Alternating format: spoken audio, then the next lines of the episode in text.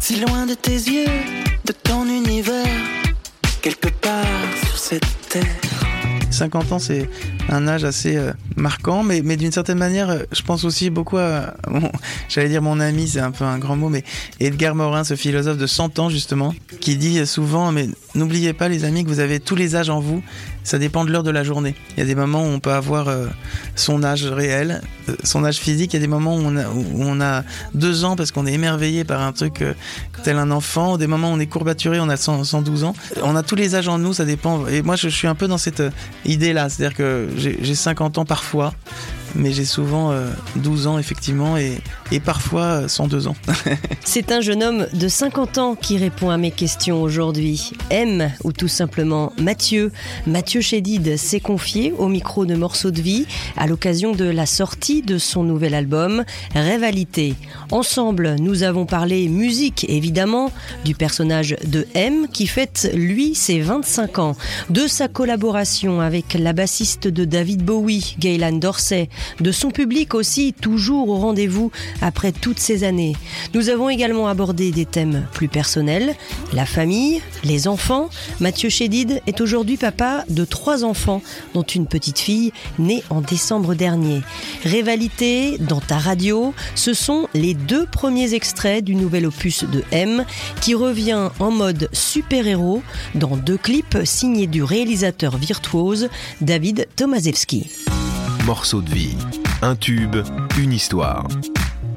Oui, c'est vrai qu'on l'a pensé comme ça avec David Tomaszewski, qui est ce réalisateur extra- extraordinaire parce que il a un talent fou euh, par rapport même aux effets spéciaux qu'il fait sur ses clips, euh, qu'il fait chez lui dans son salon. Enfin, c'est assez impressionnant. Et on l'a pensé comme ça. C'est même lui qui me l'a proposé. Il m'a dit j'aimerais bien raccorder ces deux chansons et en faire euh, un seul univers et une seule histoire. Et c'était euh, excitant. Donc ça nous a fait sortir les deux chansons beaucoup plus proches l'une de l'autre, ce qui n'était pas du tout prévu au départ. Mais euh, j'aime bien aussi laisser, euh, euh, la- entre guillemets, la création guider euh, ce genre de choses, parce que heureusement, on n'est pas des vendeurs de tapis, mais des, mais des musiciens et des, et des créatifs et tout ça. Donc c'était, voilà, ça a donné cette espèce de continuité entre, entre ces deux chansons. Ouais. Dans Rivalité, ça n'a échappé à personne. hein. Tu, tu parles de monde virtuel. hein. On voit des personnages avec un smartphone euh, devant, devant les yeux. Un monde qui, trop souvent, eh bien, nous, nous enferme au lieu de, de nous ouvrir au monde. Donc c'est ça un peu hein, le- le- l'idée de, de Rivalité. Ouais, c'est- avant toute chose l'idée d'arrêter d'opposer les. On oppose tout dans dans ce monde. Tout nous tout nous divise, tout nous nous sépare souvent. Et donc, euh, c'est vrai que je suis un, comme on dit, holistique. J'aime bien réunir les choses et, et j'ai tendance à avoir l'unité dans les choses et voir que tout est relié. Et dans ce sens-là, je pense que un homme, un homme évidemment au sens euh, métaphysique, un homme là, un homme euh, ne peut vivre sans sans ses rêves sans ses désirs. On a besoin de désirs et de rêves pour, euh, pour exister, pour vivre, c'est notre moteur. Donc, je, donc évidemment, s'associe immédiatement la vie et le rêve, la réalité et le rêve. Donc c'est, pour moi une chose totalement euh, indissociable. Voilà, voilà, c'est d'abord ça la rivalité, c'est que je pense que on n'est rien sans nos rêves. Évidemment, les artistes, c'est assez flagrant puisque on rêve notre vie en permanence et on vit nos rêves souvent. Mais même pour, euh, voilà, je dirais que on a tous cette rivalité en nous, je crois sincèrement. Euh, D'ailleurs, euh, tu as expliqué hein, euh, que la rivalité pour toi, c'était vivre poétiquement et non pas politiquement, parce Ouais. que la politique, bah, bah, pour toi, c'est c'est trop éloigné de la poétique. hein. Là, j'essaye de te citer dans le texte, en gros. Oui, c'est ça. C'est même si la politique, au sens noble du terme, c'est magnifique. Hein, c'est le vivre ensemble, c'est quelque chose de, de merveilleux. Mais ce qu'on en fait aujourd'hui est toujours un peu plus éloigné de d'un monde artistique, ça c'est certain. Et c'est pas hyper inspirant. Donc, mais tout, mais donc voilà, je pense que c'est, je me protège un peu de ce, de ce monde-là, c'est vrai. Mais mais d'une certaine manière, euh, vivre poétiquement, c'est aussi euh, avoir une voilà une vision des choses euh, plus onirique, mais d'une certaine manière ne, pas être forcément décalé de la de, la réalité, parce que justement ma grand-mère en parle assez bien. Pour elle, la poésie, c'est la pleine réalité. La poésie est vraiment ancrée dans le réel, justement. C'est c'est c'est pas ce qu'on peut imaginer. Donc à ce niveau-là, c'est un peu comme un artiste, un musicien. on est inspiré par des petites choses de la vie qui sont souvent comme ça minuscules, dérisoires. Et quand on zoome dessus, ça devient merveilleux, quoi. Donc c'est un peu ça aussi, là. cette rivalité, c'est de, c'est de regarder un peu mieux la vie, se, se poser un peu et, euh, et être émerveillé par des choses qui très simples généralement. À la fois si précis, loin des choses. Aveuglé sur les écrans névroses. D'évidence, on s'invente des vies qui s'opposent. Au cœur du cœur de la nuit, le jour. Est-ce que euh, tu peux nous expliquer un peu le, processus de, création de ce titre en particulier, Rivalité? Est-ce qu'il y a, y a des, bribes de textes qui sont arrivés? Est-ce que c'est plutôt la musique euh, que, que tu as euh, imaginée au départ, que tu as écrite, et puis après il y a eu le texte qui est venu? Comment ça s'est passé? Oui, je crois que j'avais une mélodie comme ça, qui était le début de cette chanson. J'ai retrouvé sur un dictaphone, parce que maintenant on enregistre sur nos téléphones, que Rivalité avait été... En tant cas, j'ai trouvé ce- cette formule-là en, en 2014, parce qu'effectivement, euh, c'est là où j'avais trouvé la petite mélodie. Je crois que la mélodie a dû m'inspirer ce mot rivalité, mais sur le moment, c'était encore un peu euh, sans, forme, enfin comment dire, sans, il n'y avait pas un sens très profond encore à, ce mot, et puis petit à petit, euh, je l'ai laissé infuser comme on, on fait avec le thé. J'ai laissé même du temps et surtout trouver des formules extrêmement simples, presque enfantines, pour que euh, ce rivalité devienne euh, évident, quoi. Donc c'est vrai que c'est passé d'ailleurs d'un morceau plutôt rock à un morceau euh, plus funk par la suite. Mais faut savoir que c'est c'est une évolution et parfois faut laisser le temps aux choses aussi. Donc c'est ça a pris son petit temps pour que ça se ça mature. Et jusqu'à ce, c'est ce jeu des couleurs, puisque j'ai associé le rêve au bleu, le rouge à la réalité. C'est pour ça que cet album est violet, puisque c'est la fusion des deux. Le violet, euh, c'est aussi euh, eh bien un, clin d'œil peut-être à Prince, Purple Rain C'est certain que Prince fait partie de mes, mes artistes euh, fétiches, puisqu'il m'a inspiré énormément. Je, suis, je suis complètement admiratif, je dois, avouer, de ce, ce côté artiste total, comme les un David Bowie, c'est-à-dire ces gens qui peuvent danser, chanter, jouer tous les instruments d'une manière extrêmement inspirée, quoi. Donc c'est euh, Prince est, est un grand exemple pour moi. Mais c'est vrai que sincèrement, le violet n'est pas. J'ai pas pensé à Prince à la base quand j'ai fait le violet. J'ai vu aussi que c'était lié au, au féminisme, aux féministes, ce- cette couleur-là, aux suffragettes à l'époque. Donc ça, ça me fait plaisir aussi. Mais, euh, mais, mais tout ça est venu par la suite. J'ai pensé au violet vraiment pour se fusionner ce rêve et cette réalité d'abord. Et puis tu parlais de David Bowie, euh, ça tombe bien, tu t'es euh, entouré euh, d'une grande dame, Mm. la bassiste euh, Gail Ann Dorsey, Ouais. qui a travaillé avec David Bowie, avec Lenny Kravitz, Mm. entre autres. Ouais, ouais, c'est la vie quoi qui qui fait bien les choses. J'ai rêvé de jouer avec elle plus plus d'une fois, mais sans mais c'est pareil. Hein, les rêves des fois on n'ose pas les réaliser parce qu'ils sont trop grands. Et là, par un ami Alain Lahana qui cherchait effectivement à trouver un, lieu de travail euh, et puis surtout pour travailler son instrument et ses chansons. Il, il Gaëlan lui avait demandé de, de trouver un lieu comme ça et il nous a appelé. Je lui ai prêté mon petit studio euh, parisien. Et elle est restée quand même des semaines dedans. Et à l'époque, j'étais beaucoup à la campagne, donc on a, on a pris, euh, on a, on a attendu un mois pour se voir. Elle avait croisé d'ailleurs dans l'escalier ma femme, mes enfants, etc., ma fille et tout. Mais, euh, mais on s'est vu plus tard et elle voulait simplement me remercier de lui avoir prêté ce lieu. Donc elle est venue à la campagne. J'étais en train d'enregistrer euh, cet album-là, Rivalité. Et de, voilà, et de façon très naturelle, euh, elle a posé une basse, une première voix une deuxième, etc. Et c'est devenu la voix féminine de l'album, la bassiste de l'album, et maintenant la bassiste de la tournée. Mais de façon vraiment euh, spontanée, quoi. Parce que c'est vrai qu'il y a une c'est les rencontres de la vie. Humainement, on s'entend très très bien.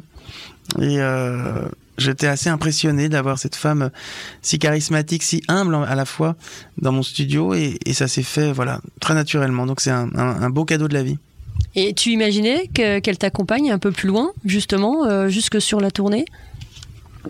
Je dois avouer que non, parce que c'est ces musiciennes-là, généralement, déjà, elles vivent pas en France à la base, donc faut qu'elles s'installent en France. Donc c'est quand même un cheminement euh, presque, c'est inespéré, quoi, d'imaginer qu'elle va vraiment se poser et vivre cette aventure avec nous. Mais euh, je crois que là, voilà, ça s'appelle les rencontres et euh, on, on s'entend bien à tout niveau et et, et, c'est vrai que c'est exceptionnel. Moi, je, suis vraiment en tout cas conscient de la chance que j'ai de l'avoir sur scène avec nous, même si tous les autres musiciens sont exceptionnels aussi. On a quand même une déesse de la basse, quoi.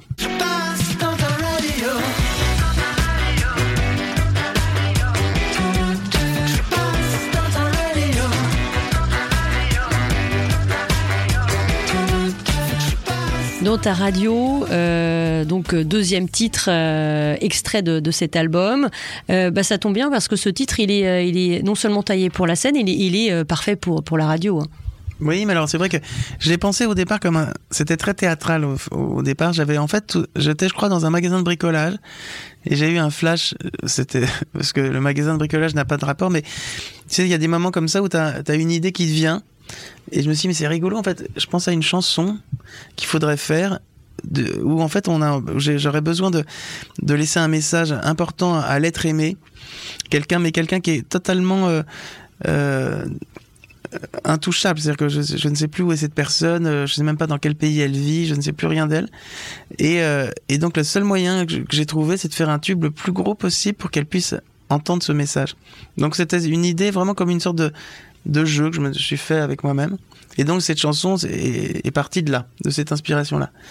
Et voilà, donc faut que je passe dans ta radio. Donc euh, c'est pour ça que j'autoproclame cette chanson comme un hit, comme un tube mais un tube FM éphémère, comme quelque chose de futile en même temps. Et c'est ça qui est joli avec une chanson, c'est que c'est rien une chanson et c'est tout à la fois. C'est quelque chose de, de, de, dérisoire et en même temps ça peut sauver des vies. Enfin, j'adore cette idée d'une chanson qui, est, qui, a ces deux extrêmes là.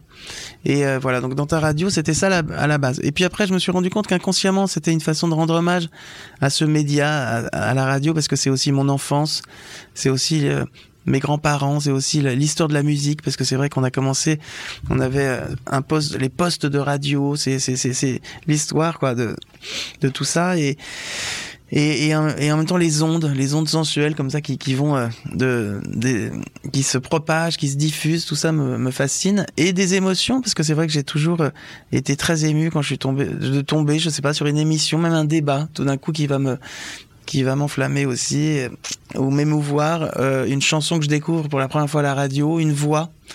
Tout d'un coup, claque, euh, je sais pas, Amy Winehouse, j'entends à la radio, je sais même pas qui c'est, et j'ai des frissons justement. C'est-à-dire, c'est vraiment cette chose où, où c'est des rencontres aussi. Et puis le fait de priver aussi de certains sens, c'est-à-dire de n'avoir que le son et pas l'image. On est quand même dans un monde de surinformation et un monde d'images. Je crois qu'on m'a raconté récemment que nos grands-parents voyaient en une vie ce que nous on voit en une journée d'images. C'est, on est quand même abreuvé d'images. C'est, un truc de fou. Donc c'est vrai que euh, il y a aussi ça, quoi. C'est-à-dire que c'est une façon de, revenir au subtil et, et, à certains sens comme Louis justement qui est un sens. Je m'amuse en disant que j'ai Louis Chédid, mais ça c'est pour rigoler. Et puis c'est aussi euh, un hymne justement aux, retrouvailles avec euh, le public finalement. Ah oui, c'est vrai, c'est vrai qu'en fait après, j'ai un peu comme Monde sensuel d'ailleurs, qui est une chanson que j'ai faite où je m'étais raconté une histoire et en fait c'était aussi une déclaration pour le public. C'est le cas de dans ta radio. En fait, c'est inconsciemment, c'était effectivement une façon de de dire euh, vous m'avez manqué, là j'ai besoin de vous retrouver, et donc j'ai besoin de passer dans votre radio. Et ce qui est drôle, c'est que dans la radio, il y a aussi la radioscopie, c'est l'idée d'être à l'intérieur de, de, de la personne aussi. Donc passer dans sa radio, c'est aussi passer à l'intérieur de, enfin peut-être d'être de cœur à cœur, d'âme à âme, comme ça, il y a cette, cette idée là aussi. Euh, tu évoquais tout à l'heure euh, David Tomaszewski, oui. euh, qui a donc signé les clips de, de, ces deux titres, qui a travaillé entre autres avec Gims, Vitaly Sliman, Orelsan aussi. D'ailleurs, il avait fait de lui un, un super-héros un peu vengeur. Et là, il y a le thème justement du super-héros, et, et, on voit clairement que, que ça t'amuse. Ça m'amuse parce que c'était aussi une façon de, de parler de l'enfance. Superman, bizarrement, c'est peut-être plus Batman, la, la Batmobile, tout ça qu'on appelle la, mat mobile pour rigoler, mais mais euh, je dirais que c'est peut-être Superman qui m'a le plus marqué dans mon enfance. Et c'est ouais, c'est célébrer le super héros. C'est vrai que M est un peu mon super héros aussi. Donc tout ça a beaucoup de sens. Et je pensais aussi à mon fils puisque je suis père depuis peu de temps de deux enfants encore. Donc euh, évidemment j'avais envie de faire plaisir à mon fiston avec des voitures qui vont très vite, euh, violettes. Et, et d'ailleurs en voyant le clip il disait ah c'est super papa c'est super la voiture là. Oui il était très content.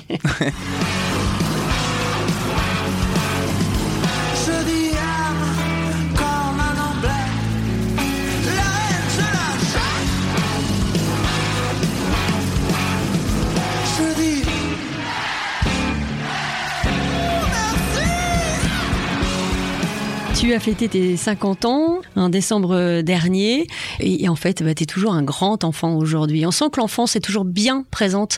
Le thème de l'enfance est bien présent dans, ton œuvre. Ouais, c'est vrai que je, je m'amuse à dire que j'ai deux fois 25 ans aujourd'hui parce que quand je suis sur scène, je suis comme assez euh, en forme, peut-être d'ailleurs plus sportif aujourd'hui qu'à 5 fois 10 ans peut-être. c'est ça, exactement.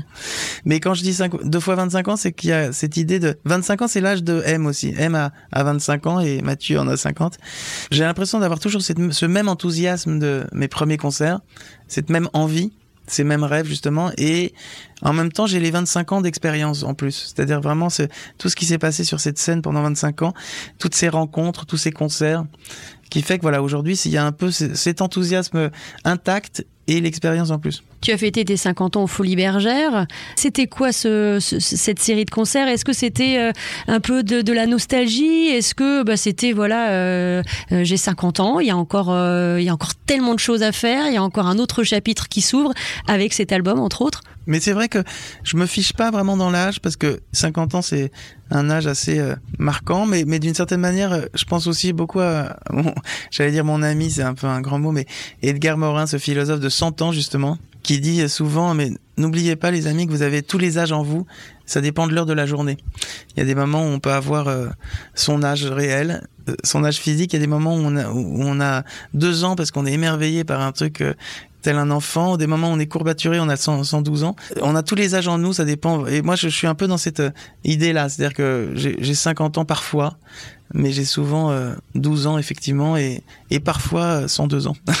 tu as lancé euh, ta tournée finalement avant la sortie de ce nouvel album. C'est assez inhabituel en fait euh, chez les artistes. Souvent on fait la promo, on sort l'album, etc. Et puis on lance la tournée. Là il y avait un avant-tour. Oui, je l'avais fait à l'époque de Kid Nous 2 déjà. Et ça m'avait porté chance parce que c'est une façon de connecter avec les gens et le public avant même de, de parler d'ailleurs de, son album. Parce que qu'est-ce qui se passe généralement? Un artiste sort un album, il n'a pas encore de vécu avec, il en parle.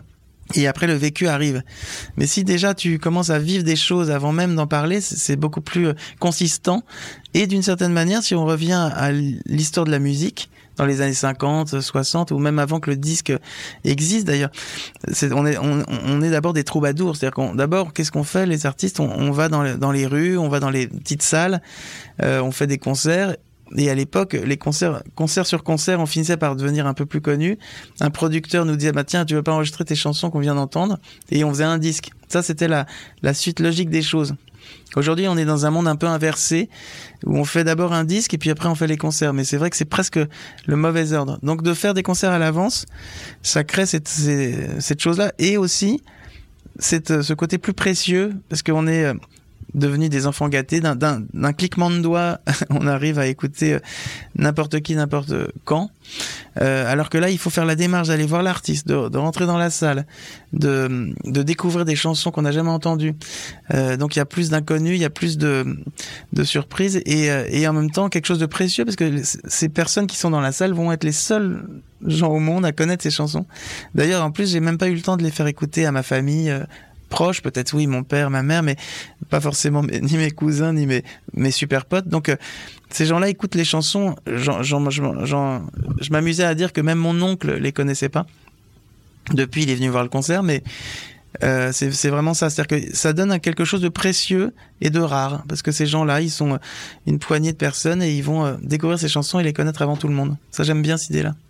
La scène, on le sait, à quel point c'est important, alors pour un artiste, mais en particulier pour toi, euh, parce que euh, tu es considéré euh, vraiment comme une véritable bête de scène. Tu disais d'ailleurs qu'aujourd'hui, tu sens peut-être même encore plus en forme qu'il y a qu'il y a quelques années, qu'il y a 25 ans au tout début de M sur scène. Tu donnes tout, tu fais monter les spectateurs, tout peut se passer en fait. Oui, c'est ça. Oui, j'aime bien l'idée de, de, de la liberté d'expression justement on a pris conscience de ça avec euh, dans le monde dans lequel on vit que en France on a cette liberté d'expression vraiment vitale. Et il faut s'en servir. C'est vrai que quand tu es sur scène, c'est le spectacle vivant, donc tout est possible. Et j'ai besoin de vivre un concert unique chaque soir. Donc c'est pour ça qu'il y a des invités différents parfois. Bah, je, peux pas.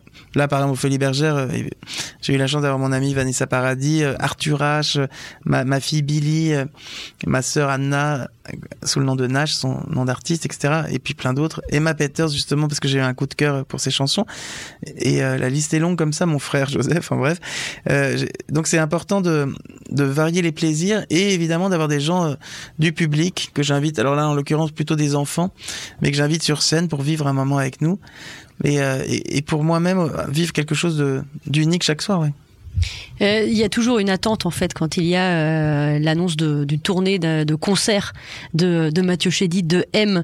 Il y a, très très rapidement euh, des, dates qui affichent complet. D'ailleurs, tu as annoncé très récemment de, nouvelles dates. Est-ce que après toutes ces années de carrière, est-ce que ça ça t'émeut aussi au- toujours autant de voir que, le public est, est au rendez-vous? Oui, vraiment. Non mais je suis ému, c'est le mot, parce que c'est c'est pas un acquis. C'est Sébastien qui disait très justement, euh, quand on lui disait mais c'est quoi le succès pour toi? Il répondait j'ai compris ce qu'était le succès le jour où j'en ai plus eu. C'est-à-dire que quand on on est, faut pas être blasé, faut pas être euh, euh, grisé par tout ça parce que c'est très éphémère. Comme le bonheur est éphémère, comme le monde est éphémère, etc. L'éphémère est quelque chose de très présent en moi, donc je suis, je suis conscient de la chance que j'ai de bah déjà de m'exprimer euh, en tant que musicien, d'avoir juste même une oreille qui m'écoute. C'est rien que ça, c'est ça fait exister euh, le musicien parce qu'on n'est pas. euh, Alors jouer jouer pour soi, c'est important aussi. Déjà, ça ça calme l'âme, mais quand on a des gens euh, qui prennent le temps de nous écouter, c'est vraiment une, un cadeau quoi. Donc je dois avouer que c'est j'ai une gratitude infinie pour ça. Et, euh, et, et, et c'est pour ça que je donne aussi beaucoup parce que je suis conscient de cette chance. On évoquait l'enfance tout à l'heure. On sait aussi à quel point la, famille est importante pour toi, la famille de sang et puis la famille artistique aussi. À quoi ça ressemble les, euh, soirées euh, chez toi? Est-ce que ça se finit toujours avec euh, les instruments, la guitare, etc. Les, fins de soirée? Écoute, oui, c'est vrai que c'est assez, les, les les guitares sont jamais très loin. On dégaine à tout moment, mais mais tout est possible. Tu sais, c'est la, vie. C'est vrai que la vie et la musique sont totalement liées. Donc euh, ça peut partir en jam, mais ça peut aussi euh, être très calme. mais euh, c'est une chance hein, de pouvoir euh, effectivement, je sais pas, c'est une réalité quoi. Un Noël chez Didien, chez les Chédides, c'est c'est souvent peut finir en, en concert quoi, parce qu'on est là, on, on joue tous, on aime bien ça et, et que c'est très naturel pour nous. Mais euh, ou avec les, les copains musiciens, j'ai la chance d'avoir une maison de campagne ou avec mon studio euh, collé à ça, ce qui me permet de et déjà de, de jouer, de jammer, mais d'enregistrer aussi. C'est comme ça que j'ai fait mon disque. C'est que ça- la vie et la musique sont totalement reliées. Euh, et et voilà, cette rivalité, c'est un peu ça aussi. Tu euh, as multiplié, tu multiplies les récompenses, les victoires de la musique et encore beaucoup d'autres trophées. Et puis, euh, il y a aussi une récompense, c'est celle de se retrouver finalement dans, dans les classes, dans les écoles, euh, puisque beaucoup de chansons euh, sont reprises, sont apprises par les écoliers. Ça, c'est les plus belles récompenses. D'ailleurs, je crois que les plus beaux compliments qu'on nous fait, c'est quand c'est les enfants qui, qui nous les font parce que c'est, c'est sans filtre. C'est pas pour nous faire plaisir, c'est, ça vient du cœur comme ça. S'il y a quelque chose qui est même pas, qui est de cœur à cœur et qui nous bouleverse en général, c'est évidemment quand on voit un enfant danser sur ta, sur ta chanson. Euh, oui, c'est exactement des classes qui chantent tes chansons, des, des, des- en fait, ce qui est le plus beau, c'est quand, quand, euh, la musique inspire la musique, c'est-à-dire quand la création inspire la création. Moi, le plus beau compliment qu'on me fait, c'est quand on me dit euh, tu m'as donné envie de faire de la guitare, ou alors euh, j'ai eu envie de faire une poterie, un dessin, une peinture, un- une danse.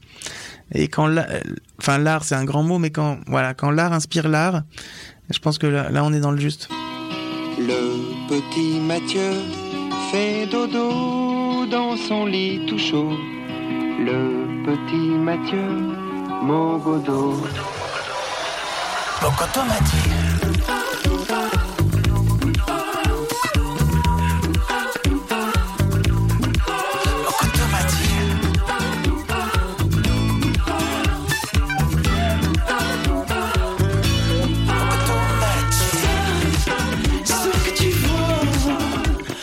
parlant toujours d'enfance, on apprend en fait dans, dans cet album que, que tu as un, un, petit surnom, ou tu avais un petit surnom quand tu étais euh, petit, Mogodo, c'est ça? C'est vrai, c'est vrai, il faut le dire. Non, c'est mon père qui m'avait appelé comme ça, et il en avait fait une berceuse en, en 1974 sur un album bien hippie où il était en sabot tout le temps, avec sa guitare sèche. Donc, et, et euh, ça me j'ai été bercé par cette chanson. C'était ma nounou, euh, Donia, que j'appelais Doudou, qui m'appelait Mogodo à l'époque quand je lui ai demandé mais pourquoi Mogodo, il avait, il ne savait pas du tout pourquoi, mais il se rappelait de de ce nom comme ça. Et et, et tout simplement je cherchais dans cette chanson euh, le, le prénom de mon enfant intérieur. Et Mogodo euh, m'est revenu. Je me suis dit mais c'est ça puisque c'était euh, cette berceuse que me chantait mon père et que c'est vraiment c'est très sonore. Je cherchais presque un, presque un, une onomatopée comme ça. Je sais pas si on dit une ou un onomatopée. Non, une, je crois. Euh, je, sais pas si c'est féminin. Ouais, Ouais.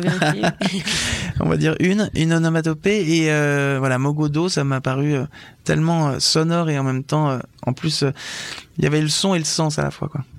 Parmi les souvenirs d'enfance, le cinéma, Fellini, ça c'est l'un des, des, titres de ton album. Euh, alors là, je fais un, petit, un truc un peu capillotracté parce que on, on, se souvient évidemment euh, du succès du film d'animation, entre autres, Un monstre à Paris. Et puis tu seras au générique aussi du, du nouvel épisode des aventures euh, d'Astérix et Obélix, puisque tu vas euh, signer la, la, bande originale, L'Empire du Milieu. Mm. Ce sera le titre de Guillaume Canet, ça sortira en février 2023. Euh, comment comment c'est venu ça, ce projet? D'Astérix Oui. Euh, bah, on est déjà très amis avec euh, Guillaume. Alors évidemment, c'est pas c'est pas l'amitié qui fait la chose, c'est l'envie. En fait, ce qui était rigolo, c'est qu'il vient dans mon studio, le fameux où j'ai enregistré cet album, euh, un jour, et il me voit avec cet instrument qu'on appelle le guzheng, qui est un instrument euh, chinois que j'ai ramené de Pékin, euh, parce que j'avais fait une tournée là-bas, et donc j'avais flashé sur cet instrument qui est une sorte de harpe ça serait la kora un peu chinoise. C'est une harpe euh, chinoise et j'ai euh, d'une manière complètement euh, instinctive, j'arrive à en jouer quoi, mais pas du tout de la manière officielle quoi. Mais j'arrive à faire de la musique avec cet instrument. Et donc un jour il est là et je joue de cet instrument mais de manière totalement tranquille quoi et, et, là il se fait un flash puisque il, pense à son film que c'est ça se passe en Chine et tout. Il voit mon studio je sais pas on s'aime bien et on a déjà fait ne le dit à personne ensemble et puis il me dit euh, c'est évident il faut que tu fasses la musique d'Astérix. Euh, donc voilà ça s'est fait assez simplement mais c'est facile à dire mais après il faut le faire parce que c'est une épopée euh, déjà le film c'est vraiment euh, digne de ces grands films populaires euh, je, dois avouer que je le trouve hyper réussi parce que les acteurs sont incroyables.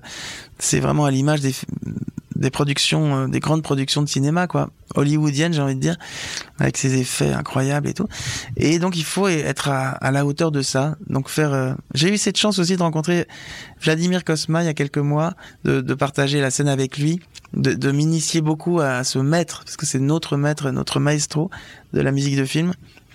Et euh, il a d'ailleurs a priori donné gentiment sa bénédiction sur mes thèmes que j'avais trouvés. Euh, je, faudrait d'ailleurs que je lui fasse écouter euh, l'évolution de tout ça, mais mais voilà. Donc j'essaye d'aller sur ces traces-là évidemment de façon extrêmement avec humilité parce que c'est je suis vraiment un, petit euh, débutant dans dans ce domaine, mais en tout cas c'est l'idée de trouver un thème comme on, comme on écoutait enfant euh, ces grands films populaires de Belmondo à Pierre Richard, où il y avait une mélodie qui nous restait et qui, euh, qui faisait que ça que voilà que le film avait une empreinte euh, mélodique. Donc c'est un peu ça euh, mon ambition et j'essaye d'aller vers ça. Tu seras devant la caméra aussi? C'est vraiment un clin d'œil. Je, je joue le cousin du barde euh, qui joue justement ce fameux instrument chinois et et le barde est très content parce qu'il est fier de son cousin. Il dit c'est mon cousin à moi parce qu'il il est, il est fier de me voir jouer l'instrument. Je suis vraiment spécialiste en musique du monde, donc voilà, c'est ça qui est drôle. Et après la folie des festivals de l'été, M partira en tournée à partir de la rentrée et jusqu'en juin 2023, avec au programme des arénas et des zéniths, une tournée qui s'achèvera sur la scène de l'Accord Hotel Arena. Euh, ce qui est bien, c'est que ça évolue à chaque fois. Il y a, il y a cette scénographie, pour ceux qui ont un peu vu quelques images avec euh, mais ça je, crois qu'il faut le vivre. En fait c'est ça qui est assez intéressant quand on fait des concerts c'est que les mots sont c'est au-delà des mots c'est au-delà des concepts c'est au-delà de de tout ça. C'est de la vibration c'est de la c'est de l'amour diffusé euh, et c'est de la communion quoi. Et, et c'est vrai que rien n'est mieux que de le vivre. Donc j'ai envie de dire venez voir. On va s'amuser. Est-ce que toi tu as une devise? À chaque fois que quand tu te lèves le matin Oui, c'est vrai que j'ai une, j'ai une phrase qui me vient souvent que j'aime bien, c'est j'aime donc je suis. À l'instar de je pense donc je suis, où on est un peu trop dans le mental, où on a tendance à être un tout petit peu trop dans la tête. Moi, j'aurais tendance à être plus dans le cœur. Donc, euh, je pense que aimer, c'est être, et euh, j'aime donc je suis, j'aime bien. Un grand merci à Mathieu Chédid et merci à vous d'avoir écouté cet épisode. Allez, on se retrouve très vite pour de nouvelles confidences. À très bientôt.